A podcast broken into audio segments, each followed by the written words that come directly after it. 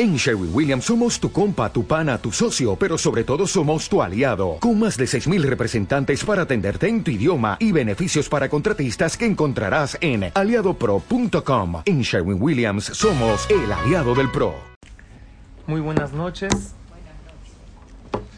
a todas, a todos. Gracias por su asistencia, por su atención. Nada más una pregunta, voy a empezar la clase con una pregunta. ¿Cuánto tiempo quieren que hable?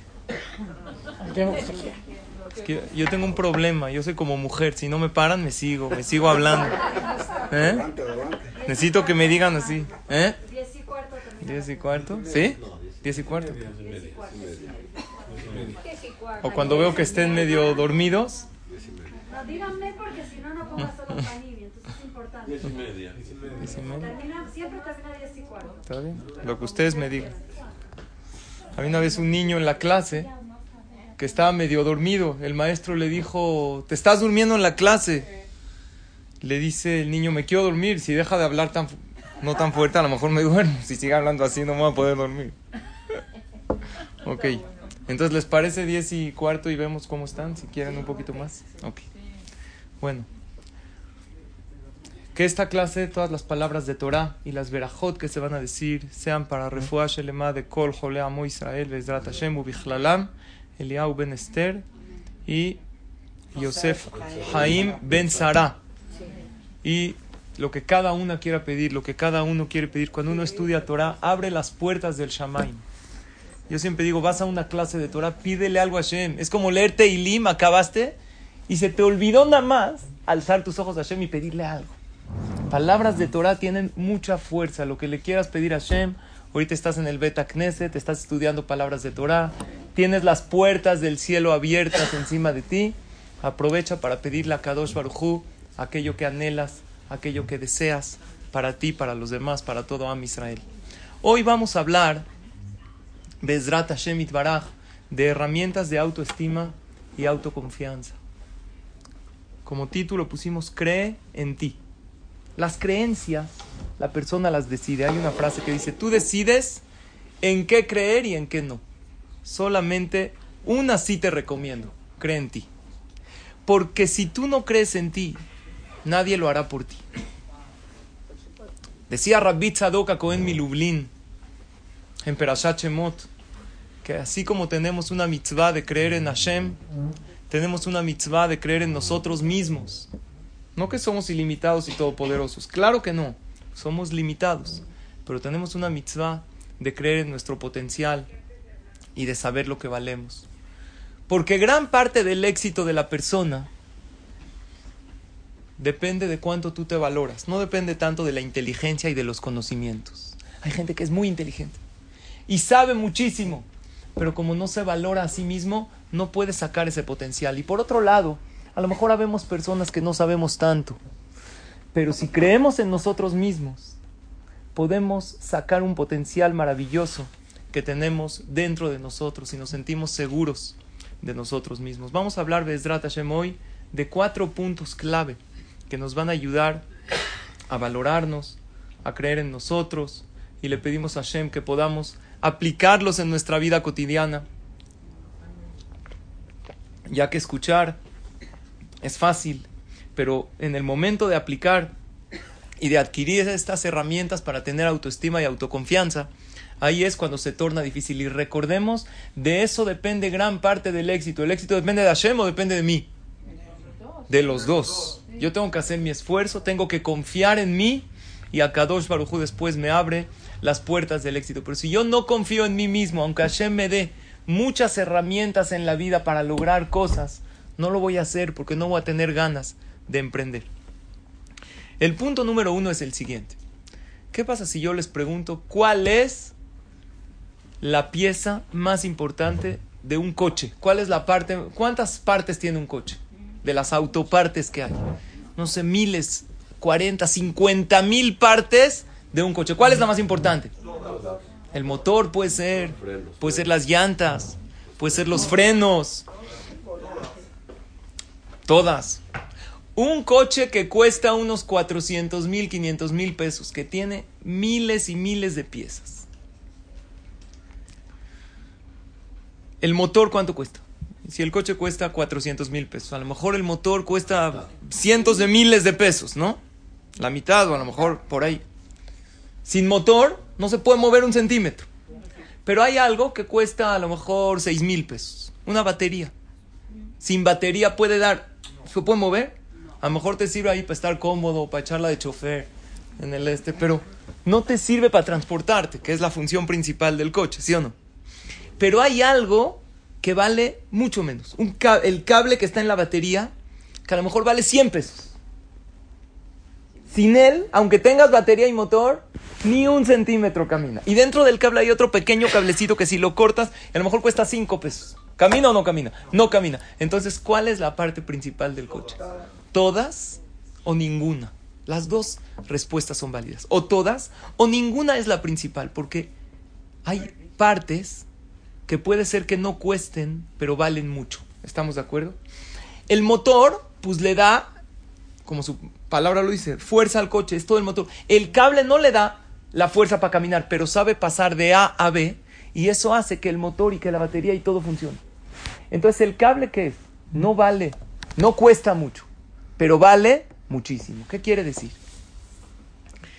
Que hay cosas que a lo mejor no cuestan tanto, pero son súper indispensables. Igual pasa con las personas.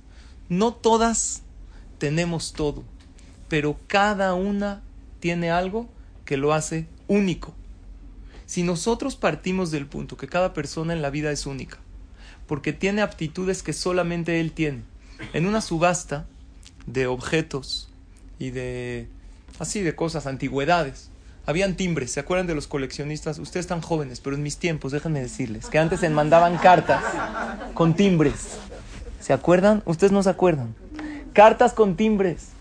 Que le mandabas por el correo y le chupabas así. ¿eh? Y la ponía. Y habían coleccionistas de timbres. Y cuando el timbre, mientras más escaso sea. Tengo todos los timbres de mi papá. ¿Usted tiene todos los timbres? Mientras más, hoy los timbres valen más porque ya no se fabrican. Coleccionistas de timbres pagan miles de pesos o miles de dólares. En una subasta estaban subastando un timbre de Bélgica, de un lugar recóndito, único en el mundo. ¿A dónde llegó la subasta? El coleccionista estaba tan urgido, era un timbre único. Se empezó a subir, a subir la subasta, es un hecho real ofreció 60 mil dólares. ¿Tú pagarías 60 mil dólares por un timbre? Mira, papá, primero que los tenga y luego veo. Pero por un timbre, 60 mil dólares. Este coleccionista era su pasión. Lo compra, se lo dan. Delante de todos. Agarra el timbre. Saca un encendedor y lo prende. Lo quema. ¿Tonto o inteligente? Tonto, quemaste 60 mil dólares, dice Alto. Que no cunda el pánico. Saca otro igualito. Ahora el que tengo, este sí es único en el mundo. ¿Sabes a cuánto lo vendió? A 80 mil dólares. Ahí en esa subasta. Hizo 20 mil dólares en dos minutos. Tonto o inteligente. Súper inteligente. Lo escaso vale muchísimo. Nosotros, el pueblo de Israel, nos caracterizamos como Am Segula. ¿Dónde, sacó, ¿Dónde salió el título? Am Segula. Vitem li Segula mikolamim. Perashat Shabua. Perashat de la semana. Vieron que esta clase le íbamos a dar la semana pasada. Entonces la pospusimos para poder decir esto. No, no es cierto, no pude la semana pasada, pero Baruch Hashem, aquí estamos. En la perashá de esta semana, antes de que Hashem le dio la Torah al pueblo Israel, le dijo, ustedes son Am Segula, un pueblo muy atesorado, un pueblo único, un pueblo especial. ¿Qué es una segula? Una segula no es necesariamente algo que cuesta mucho, pero es algo que vale mucho. Hay veces hay una planta de segula, ¿no conocen una planta de Ainara? La ruda, o hay una plantita o una piedrita, cosas que no... ¿Qué? El zátar es segulá, ¿sabían? Es segulá para engordar, esas le echas aceite. ¿Sí? No sabía. Para otras cosas es segula, dicen. Puede ser, también segula para acidez. Pero hay cosas que no cuestan mucho, pero valen mucho. Esa pequeña planta que a lo mejor sirve segulá para que una mujer se quede embarazada, se la come una vaca. Entonces, ¿qué es am segulá? ¿Qué es segulá? Segulá es el valor, no el costo. El pueblo de Israel tenemos un valor impresionante, invaluable. Analicen este concepto. La Gemara dice que Shem Shonim. Así como las caras son diferentes, también los pensamientos. Nadie piensa igual que el otro. Si yo le digo a cada uno de los presentes que me dibujen el mismo dibujo, una casa, nadie la va a dibujar igual que el otro. Y nadie va a emprender lo mismo, eh, el mismo proyecto igualito que el otro. ¿Por qué Akadosh Baruj hizo que las caras sean diferentes? Si Dios me hubiera preguntado a mí, oye Sali, voy a crear el mundo, yo le hubiera dicho, ¿sabes qué, Diosito? Si te salió algo bueno, pues duplícalo. Sabes que Sara y Menú, preciosa, hermosa. Haz un millón de copias. Yosefa Tzadik. ¿Para qué Hashem hizo todo tipo de rostros? Nunca te va a pasar en la calle que de repente vas caminando y te encuentras a alguien igualito. Mira, ahí estoy. ¡Wow! No puede ser. No va a pasar. No existe. Hay un mito, ¿qué? Que tienen siete gemelos. No existe. La Gemara dice que Shem Shedeote Shepartufem Shonim Vean lo que dice la Mishnah en Masejet Sanedri. Parecido, sí. Pero igualitos, idénticos, hasta dos gemelos idénticos, la mamá lo sabe identificar. Ni los gemelos. Dice la Mishnah en Masejet Sanedrin, capítulo 4, Mishnah 5. Le fijas nibra Adam Yehidi. ¿Por qué Hashem creó al hombre único? ¿Por qué un Adam Rishon? Le lamedja. Shekola mi Israel. Para que entiendas que si una persona barminan mata a alguien, porque es tan grave matar uno de los diez mandamientos. Es como si acabó con todo el mundo, porque todo el mundo, siete mil millones de habitantes, ¿de quién salieron? De uno, por eso Hashem creó un solo Adán. Y si salvaste a una persona, le salvaste la vida, ¿a quién salvaste? Al mundo entero. Ese es el primer motivo. Motivo número dos, umipene shalom beriot. ¿Sabes por qué Dios empezó de un Adam Rishon? Por Shalom Aberiot, para que haya paz entre los seres humanos. Gadol me abija. No tú vienes de otro primer hombre.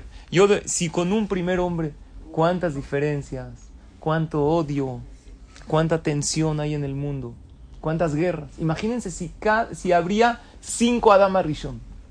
El odio que habría entre los seres humanos. Otro motivo dice la Mishnah, y para que los que no creen en un solo Dios, no digan, si hay varios Adam Rishon, ¿qué vamos a decir? Cada Dios creó a su propio primer hombre. Para que no se diga así, hay un solo Dios. Y esto es el tema de hoy, para que veamos la grandeza de Una persona fabrica en la fábrica, en la casa de moneda, cuando acuñan las monedas, lo hacen todas con un solo molde. ¿Cómo salen todas las monedas? Igualitas. Bekulando mim ze Umelech malchea melachim akadosh baruchu. Tabako ladam bejotamosh el adam arishon. Ben echad mem domelech Todos venimos con un sello de Adam Arishon y todos somos diferentes. Le fijach, kol echad ve'echad hayab lomar, bishvilin braula. Cada uno tiene que decir, el mundo fue creado para mí. El motivo que nosotros somos únicos es porque tenemos una función que nadie más puede hacer en el mundo. Si seríamos como las monedas, imagínense una persona que tiene un costal lleno de monedas, millones de monedas, de a pesos. Si se le cayó una, a lo mejor ya ni se agacha a recogerla. Pero si cada moneda es diferente y es especial, aunque, se aunque tenga muchísimas, esta es diferente. Esta es especial. Dice Rabsim Habun en mi peshizja, cada yehudí tiene que caminar en su vida con dos papelitos en su bolsa. En la bolsa derecha, uno que diga, esto es un ejercicio mental. Bishvilini Braula. Dios creó el mundo para mí, soy una persona única. Y en la bolsa izquierda uno, uno que diga, Anojía Farba Efer. Soy polvo y ceniza. ¿Por qué? Porque si tú nada más caminas en la vida pensando que eres único, puedes caer en un tema muy fuerte que es la presunción. No puedes aprender de nadie. Cuando tú entras a una clase de Torah, ¿qué papelito tienes que sacar? Anojía Farba Efer, yo soy polvo, soy ceniza, soy tierra, riégame, a ver qué puede crecer de mí. Si yo entro a una clase de Torah o abro la Gemara pensando que todo lo sé, entonces ya esto ya me lo sé, ya me lo sé, ya me lo sé, acabo la clase, ¿qué aprendiste? Nada. Pero después de salir de la clase, cuando alguien te pregunta, oye, ¿me puedes repetir la clase? Tú tienes que decir, claro, yo sé, sé increíble, soy una persona maravillosa, te la puedo repetir y la puedo transmitir. Si el que transmite pensaría, soy polvo y ceniza, no puede transmitir. Y si el que viene a aprender pensaría que él es una persona grandiosa, no podría aprender nada. Tenemos que tener ese equilibrio en la vida, pero en la bolsa derecha, ¿qué es lo que tiene que predominar? ¿Qué es? Soy alguien único y alguien especial sin caer en la presunción. Hablamos del coche. Ahorita que se suban después de la clase, se suban a su coche. Díganme, por favor, ¿hasta cuánto marca el velocímetro de tu coche? ¿Hasta cuánto? 220, algunos 240. La realidad es, ¿hasta cuánto, hasta cuál es la máxima velocidad que puedes llegar en una carretera de alta velocidad? 120. ¿Para qué hacen los coches 240? Moharam, ¿no es un desperdicio? ¿Para qué? Muchas veces así somos en la vida. Tenemos un potencial de 240 y vamos en la vida a 20 y salimos en la mañana con el celular cargado al 100% de pila, pero con la pila espiritual medio baja, batería baja, porque no confiamos tanto en nosotros mismos y no creemos que podemos emprender las cosas. Y aquí viene el primer ejercicio de saber que si Hashem te hizo a ti único, no hay nadie que se compara a ti, no hay nadie que tiene tu cara, tu rostro, tu manera de pensar. No existe un timbre de voz, no existe una huella dactilar, una igual que la otra, porque eres una especie única. Y como eres una especie única, tienes un plan que nadie lo puede hacer. ¿Y saben por qué vamos como ese coche? porque a lo mejor nos limitaron de chiquitos, nos dijeron que no podemos, o a lo mejor nosotros mismos por algún pasado, me sentencié por mi pasado. Tu pasado es una lección de aprendizaje, no una sentencia de por vida. Si a lo mejor la regaste, te equivocaste, pero el pasado que uno se equivocó es para aprender. Tanto si crees que puedes como si crees que no puedes, estás en lo cierto, decía Henry Ford. Si crees que puedes, estás en lo cierto. Porque lo que crees, lo creas. Por lo tanto, el punto número uno es la Mishnah que dice que Hashem creó a cada quien especial porque somos diferentes y más un Yehudi que es parte de Akadosh Baruchu. El punto número dos, el valor de la persona, generalmente, ¿cómo se fija? En este mundo, por sus logros. Y como no siempre logramos todo, nos caemos un poquito. Vean cómo no hay casualidades. Estaba en el coche ahorita para venir a esta clase con ustedes, este Kaal Kadosh tan maravilloso. Y me estaba diciendo mi hijo Víctor, me dijo, papá, en el Ashreyosh Bebeteja, ¿qué tiene de especial el mismo Ashreyosh Bebeteja? Está escrito que el que lo dice tres veces tiene parte en el Olama Va. Entonces dice la cámara de Masajes Berajot, están estudiando Daf Yomi, seguramente muchos hombres que ya comenzamos con el Daf Yomi. ¿Qué dice? ¿Por qué es especial el Ashreyosh Bebeteja? Porque tiene dos cosas. Está por Aleph, Bet, Gimal, Dalet, ¿no? Ashrei Yoshbe Beteja, Alef, Bejol Yom Abarejeka, Gadol Hashem Meulal Meod, Dor Ledor Yeshabach Maaseja, y así Alef, Bet, Gimal, Dalet, todas las letras del abecedario hebreo completan toda una alabanza muy grande a Hashem, pero también tiene Potea Hetianeja, que habla de la Parnasa. Me dijo mi hijo, ¿sabe, papi, ¿sabes qué letra no está en el Ashrei Yoshbe Beteja? Seguro ustedes saben. ¿Qué letra no está? ¿Eh? No, la P sí está, Potea Hetianeja. Hay una letra de todo el Aleph Bet, no se vale abrir si dure. ¿Qué letra no está? La Nun. No hay. De la Mem se pasa la Samach. Someh Hashem Nuflim. No hay Nun. Me dijo mi hijo, ¿sabes por qué? Le dije, por, porque la Nun es de Nefila. La Nun es la letra de la caída. Pero sí habla de la caída en la Samach. Someh Hashem Lejola Nuflim. Y ahora yo le dije, Hazako Baruch, a Víctor, mi hijo, le dije, ahora yo te voy a hacer una pregunta. ¿Por qué Hashem no dice, por qué no dice el pasú, que Hashem levanta a los caídos? ¿Qué some Hashem Lejola Nuflim? Hashem apoya al que se cae. Como que te da un apoyo. ¿Por qué? Perdón, no, iba a decir, si está la Nun. ¿Dónde está? Anoflim. No, pero cada pasuk, muy bien, muy, muy buena acotación. Cada pasuk empieza con una letra. Y están todas menos la Nun. Y la Gemara habla de eso en Masejet Berajot. Porque hay un paso que dice Nafla Lotosif Kum Betulat Israel. Barminan cuando habla de, del exilio. Sí, muy buena observación está. Pero no en el pasuk de la Nun. Se salta de la Mema la Samach. Le dije a mi hijo, ¿por qué no dice que la Hashem nos levanta? ¿Por qué Hashem nos apoya? Porque Dios no te levanta. Dios no te puede sacar de la cama si estás triste o deprimido. Dios te puede apoyar si tú te tratas de levantar. Ahí es cuando Akadosh Baruchu te jala. Si tú te das inyecciones de autoestima y autoconfianza, Hashem te da mucho más herramientas en la vida. Por eso, somegno felim, decimos en la Amida. Hashem apoya. Al que está caído, pero espera de ti que tú te inyectes a diario esa confianza en ti mismo, como dice Rabbi Tzadok Cohen Milublin, que así como tienes que confiar en Hashem, tienes que confiar en ti mismo. Pero en el judaísmo, y vamos al punto 2, no se valoran los resultados, se valora el esfuerzo. ¿Les gustan los deportes? A muchos les gusta. A mí me gusta ver deportes. Me gusta hacer un poco de ejercicio, trato. Pero los deportistas no crean que son los más felices. Les voy a explicar por qué. Me duele mucho de los deportes que cuántos entrenan para llegar. Miles. Unos desde chiquitos. ¿Cuántos llegan realmente a la cúspide a ser campeones? En pocos, en, en deportes de equipo, un equipo. Pero vamos a imaginarnos en deportes de individuales, como natación. El Señor lleva entrenando en natación desde joven, desde chico, a la alberca todo el día para llegar a las Olimpiadas.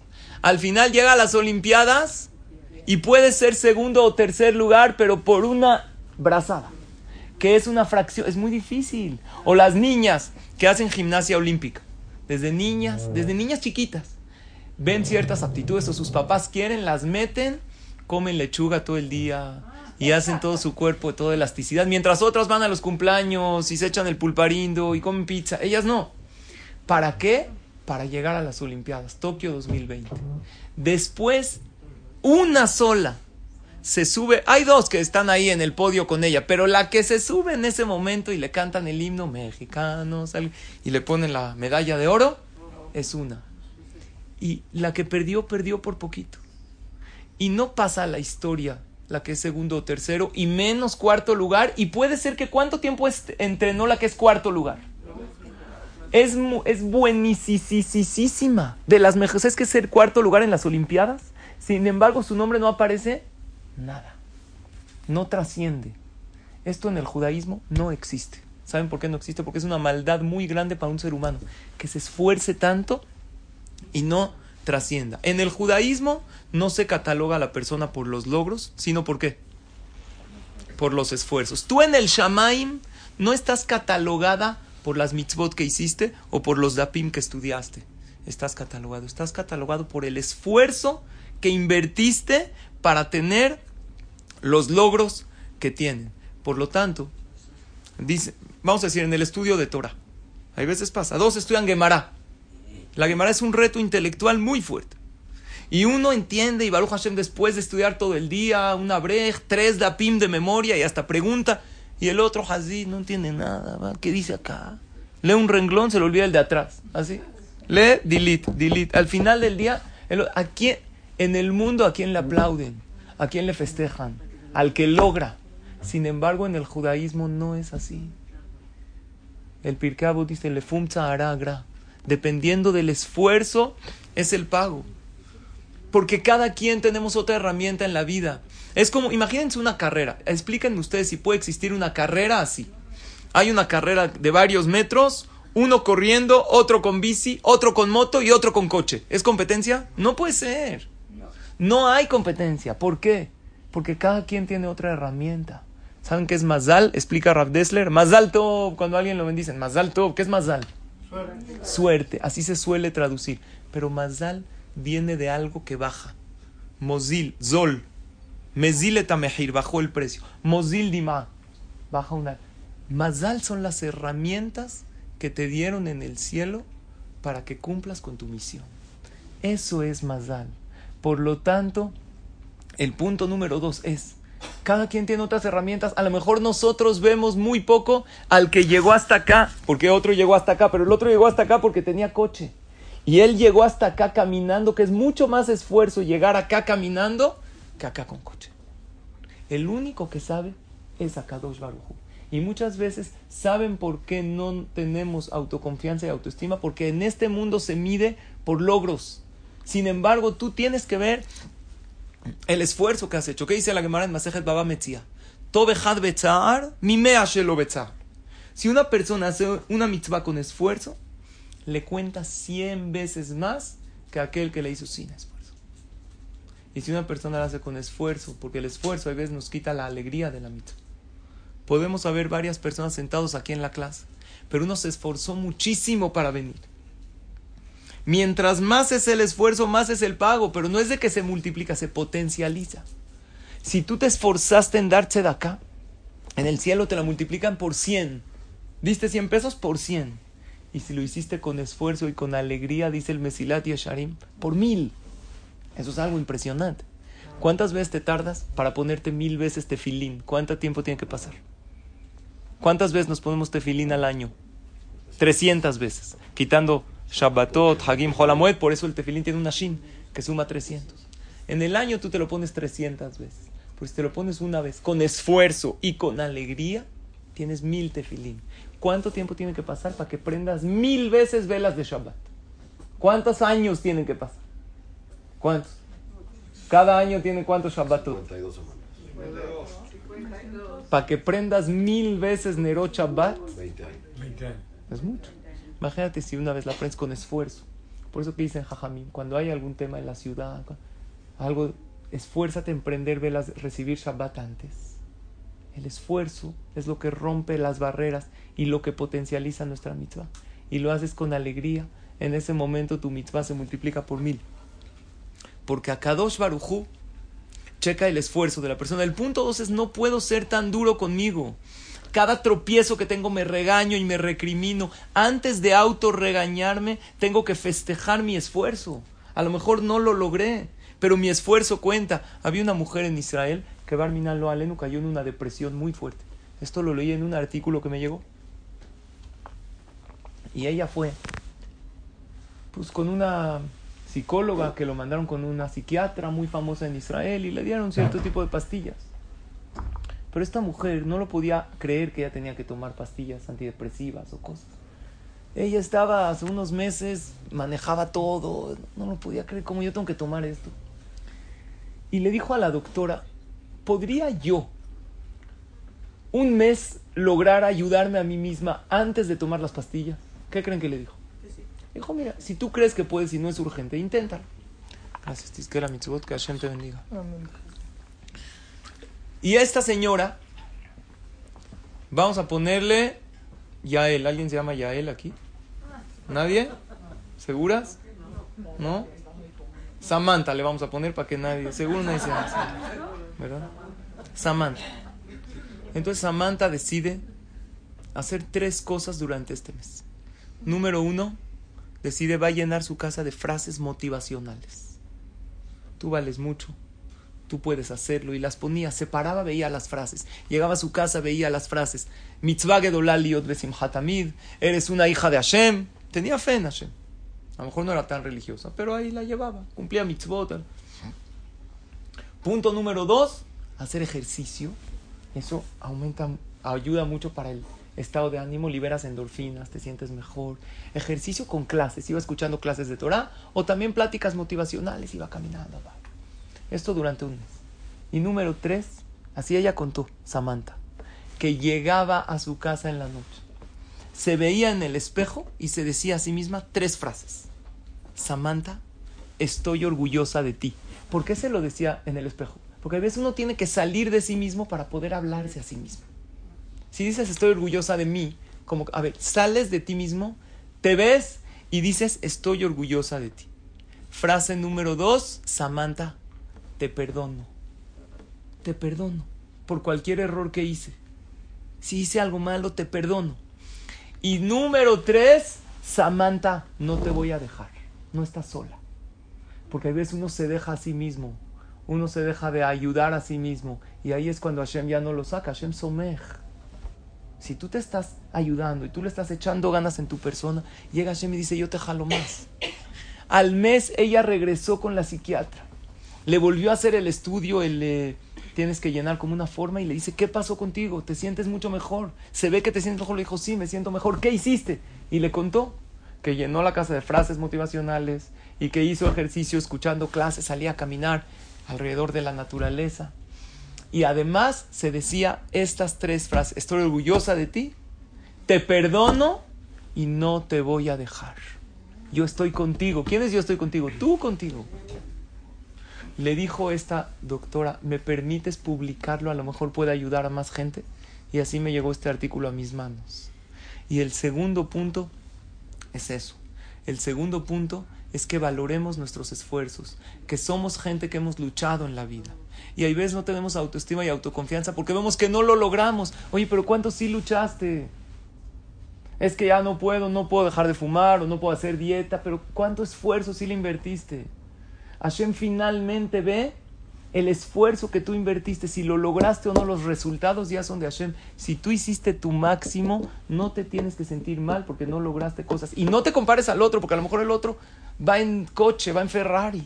Y tú dices, mira lo que él sabe, mira la Torah que él tiene, mira el dinero, mira la familia.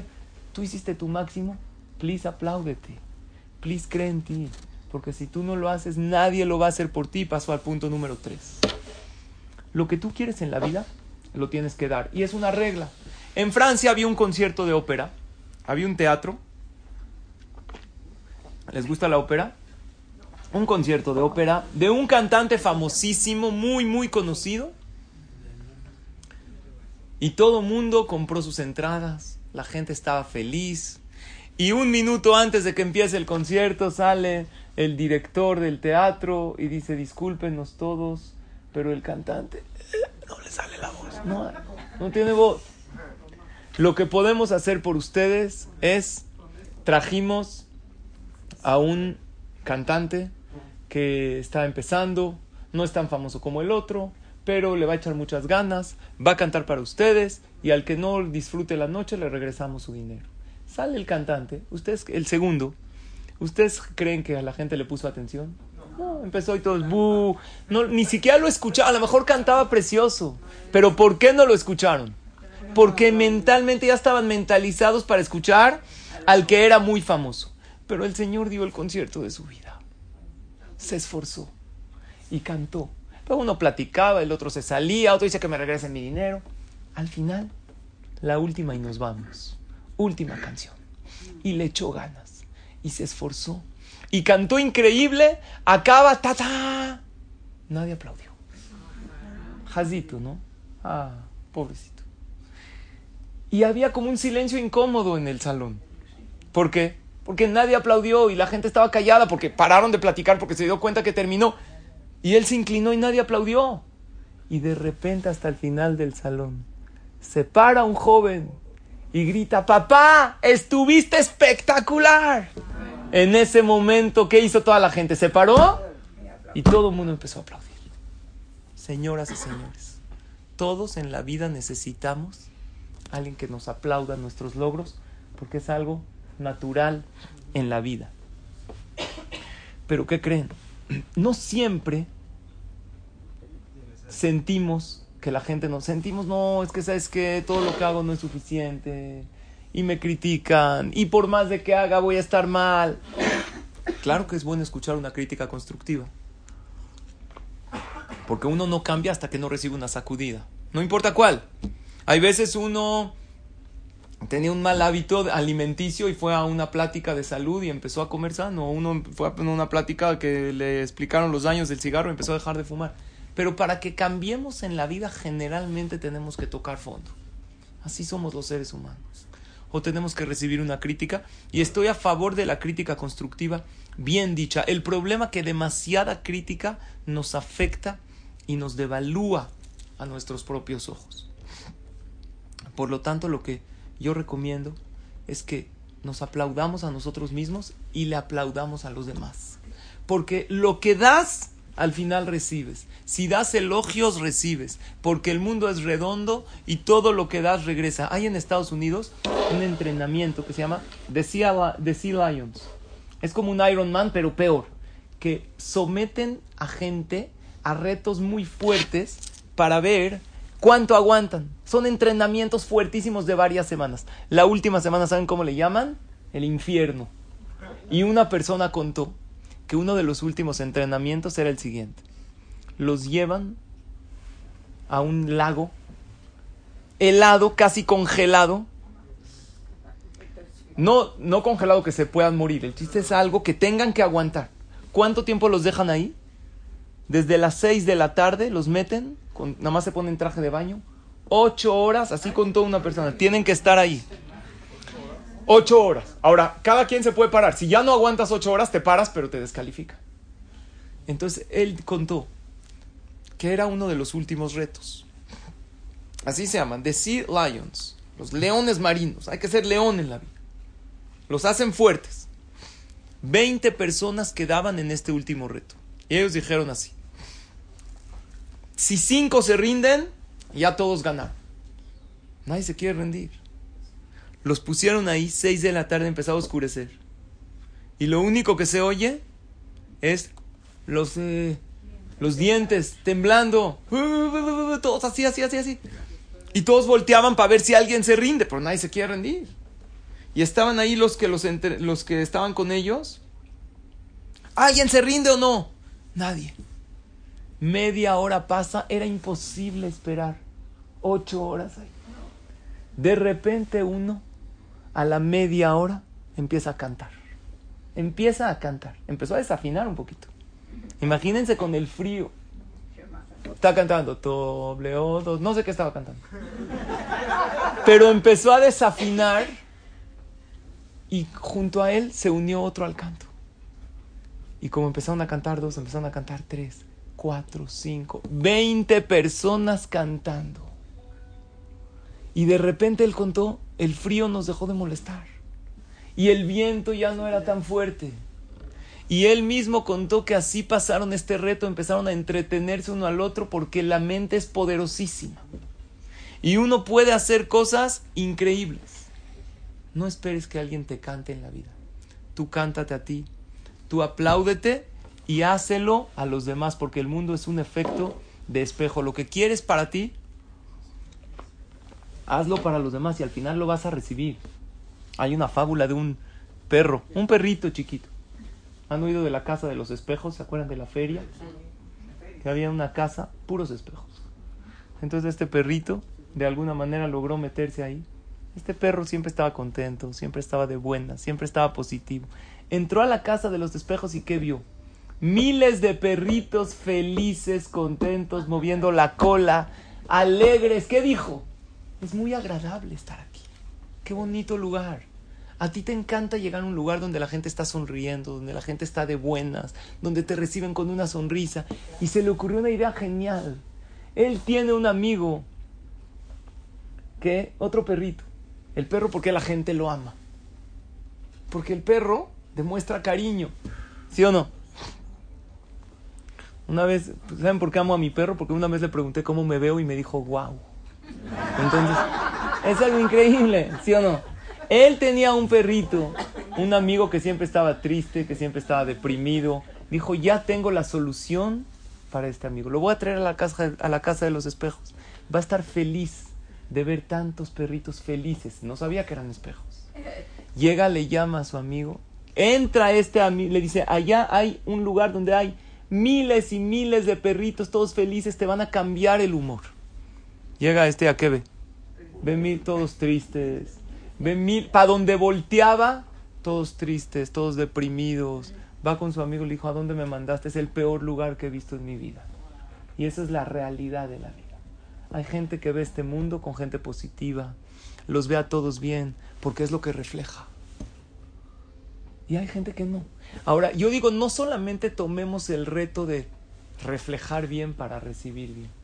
Tomemos el reto de agarrar a gente que está triste y vamos a convertirnos en... ¿Conocen los purificadores de aire? Hay lugares donde hay aire contaminado, aire sucio. Hay extractores que purifican el aire sucio y lo sacan limpio. Eso es un arte en la vida. Poder lograr entender nuestro valor que nosotros podemos con nuestro ambiente y nuestra sonrisa cambiar nuestro entorno. Y el punto número tres es que lo que quieras tú lo tienes que dar. Y el punto número cuatro, ahí no llega la psicología. La gente en la vida tiene miedos y hoy en día se vive un miedo general en el mundo. Les estaba diciendo a... Hoy hicimos un siyum en el Beta Knesset porque empezamos el Daf Yomi. Yo sé que muchos aquí lo estudian, pero nosotros nos adelantamos, ¿no? Para las vacaciones, para eso. ¿En qué Daf van en Berajot? Van creo que como en el 40, ¿no? ¿Eh? Mem. Entonces nosotros lo acabamos y yo les dije, Bezrat Hashem, en siete años, ojalá ya acabemos el Shas. Seguro vamos a estar en Jerusalén, mira Kodesh.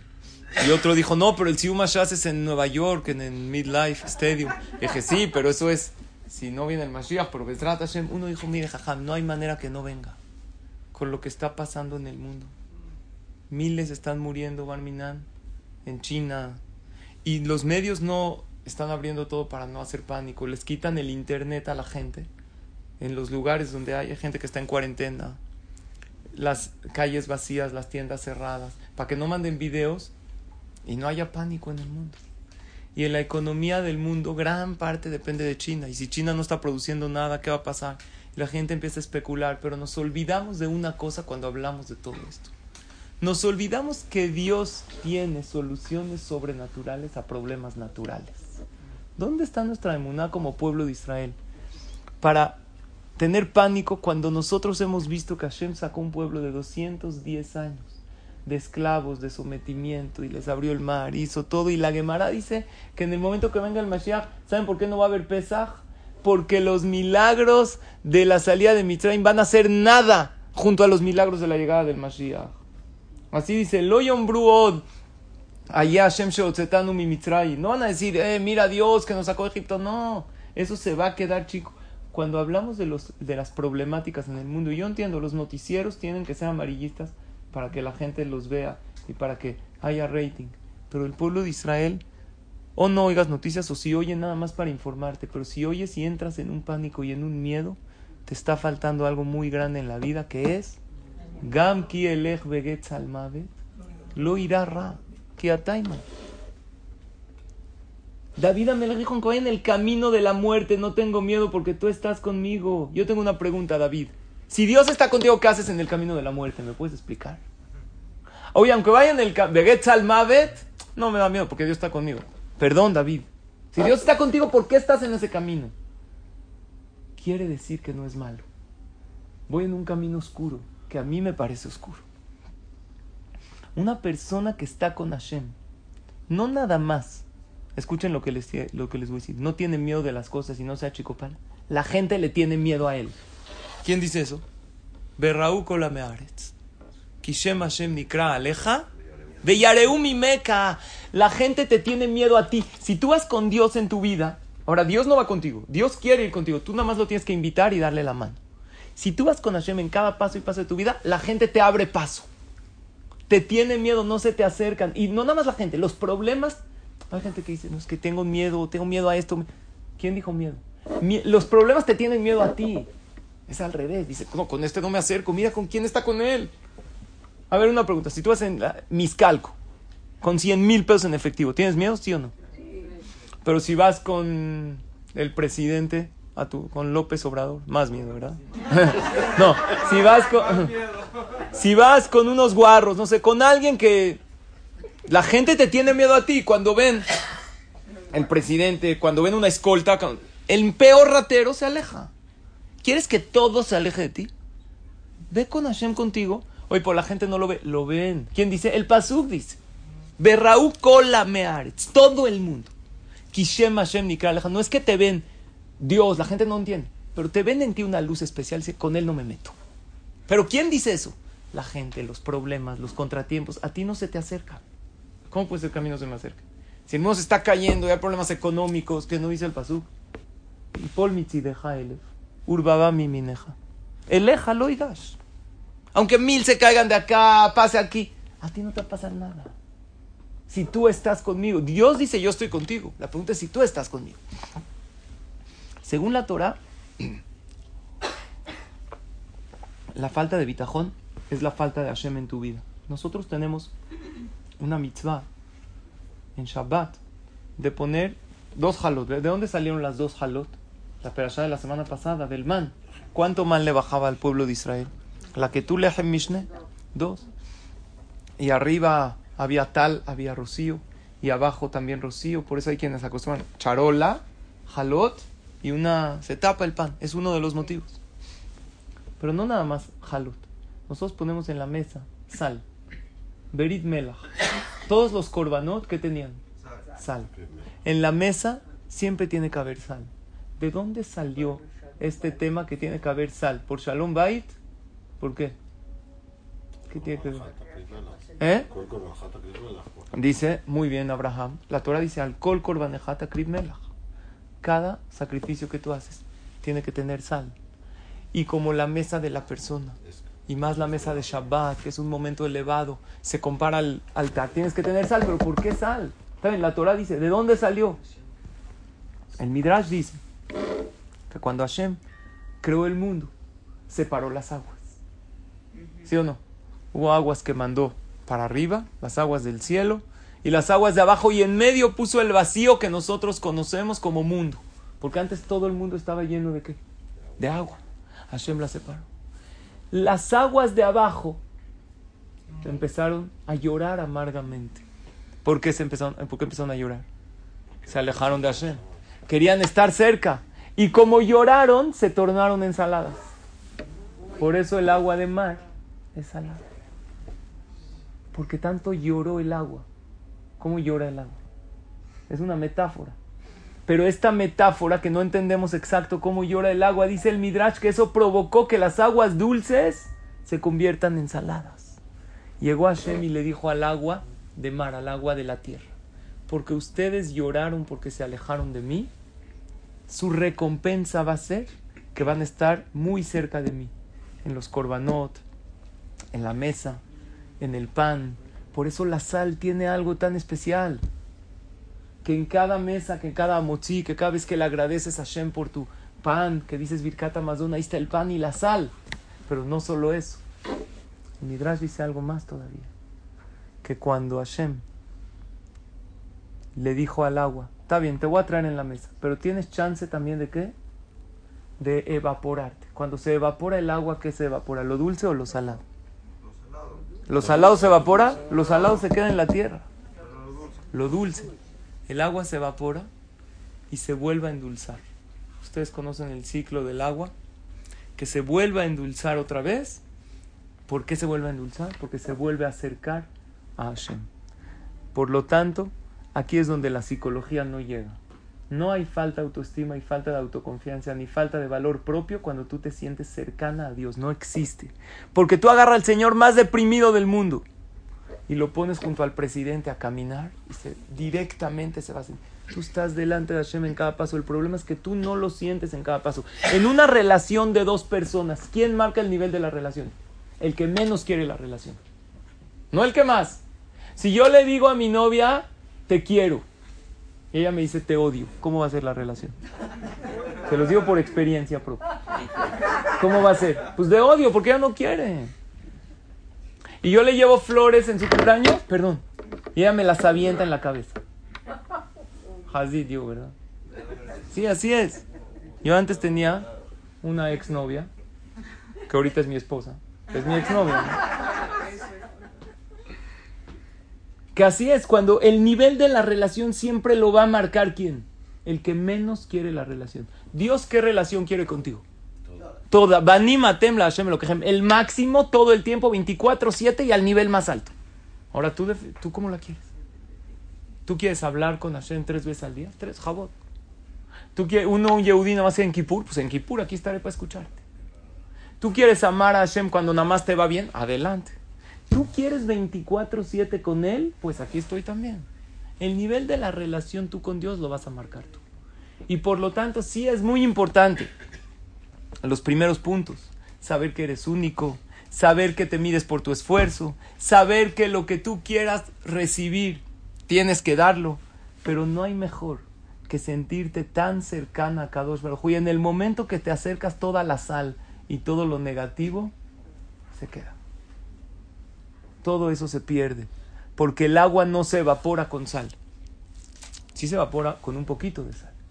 Hay una frase que dice, un poco de sal le da sabor a la vida. Pero con mucha sal, la misma vida se olvida. ¿Qué significa? Un poco de sal es necesaria. Esos problemas, esos contratiempos, les da chiste a la vida. Pero si la sal, el mejor steak del mundo, la mejor receta, nada más no le eches sal. ¿A qué sabe? A nada. Pues si la salas mucho. Tampoco. Necesitas esa dosis exacta que nada más Dios sabe. Pero en el momento que te acercas a Él, créemelo, que te vas a sentir tú mejor y tu vida se va a endulzar y esa cercanía. No estoy hablando ahorita de cumplir mitzvot, que claro que tenemos que cumplirlas todas. Estoy hablando de sentir. Kishem Hashem Nikra Aleja, en ese momento se te abre el camino en la vida, no se te acerca nadie y tú te- nadie que te quiera hacer daño y tú te sientes bien contigo mismo. Imaginen la siguiente escena. Hablamos antes de los deportes. ¿Les gusta el básquet o no les gusta?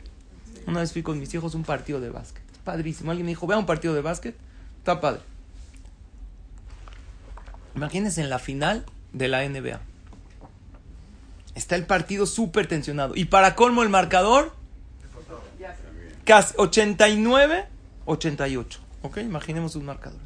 Por un punto. ¿Cuánto faltan? Un minuto para el partido.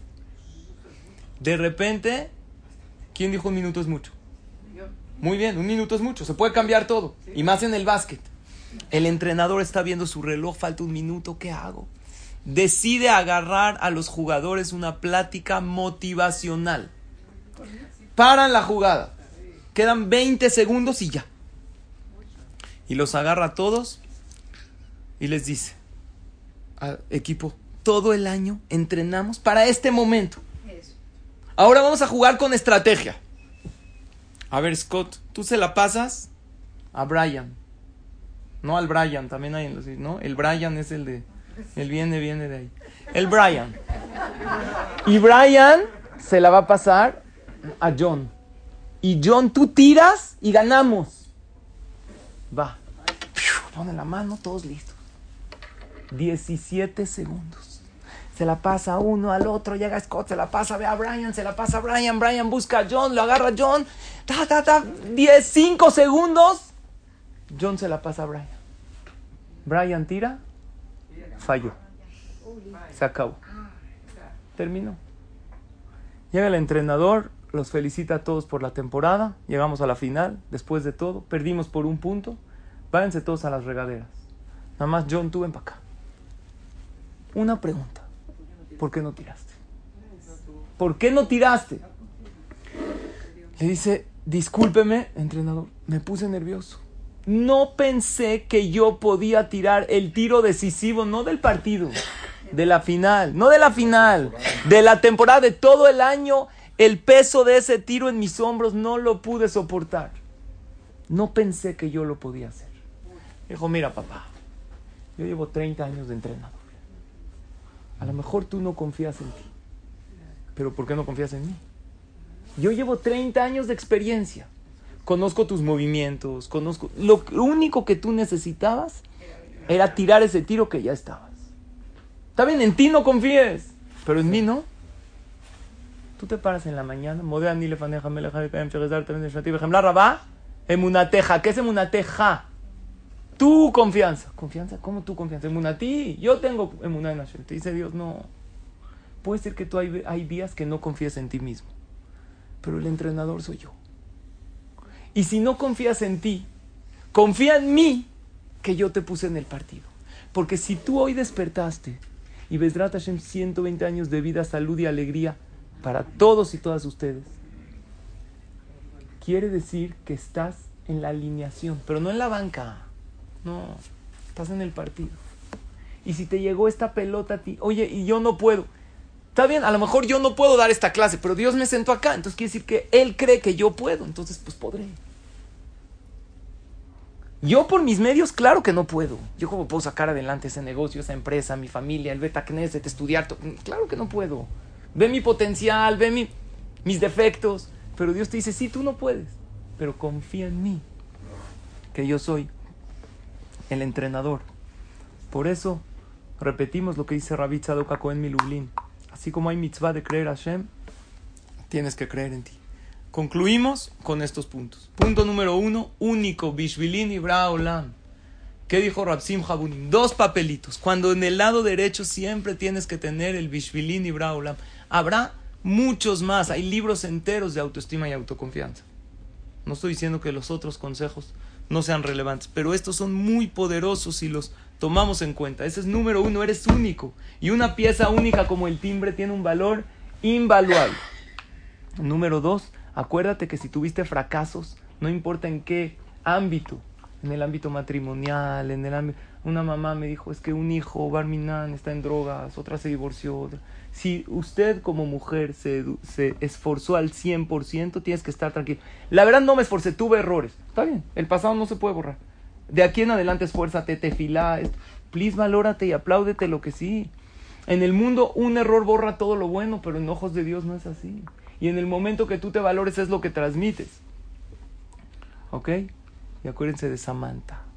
Samantha salió por sus propios medios, porque puso frases motivacionales, hizo ejercicio con clases y aparte te dijo, yo confío en ti, te perdono, estoy orgullosa de ti, no te voy a dejar. Y por último, vive con Dios, cree en Él porque Él creyó en ti. Si Él cree en ti, claro que tú también tienes que creer en ti, tienes que creer en tu potencial. Y, lo, y si tú quieres en realidad creer en ti, empieza a creer en los demás, porque todo lo que damos al final del camino es lo que recibimos. Bueno, yo quiero agradecer a los organizadores de esta clase que me invitaron aquí a este Macom Kadosh, a este Beta Knesset, que yo aquí desde mi infancia vengo aquí al Beta Knesset, Maguen David, desde pequeño. Ustedes todavía estaban chiquitos, pero yo recuerdo, recuerdo muy bien este lugar. Aquí pasé una desvelada de Shavuot muy bonita. Recuerdo muchas cosas, incluso aquí estudio Baruch Hashem.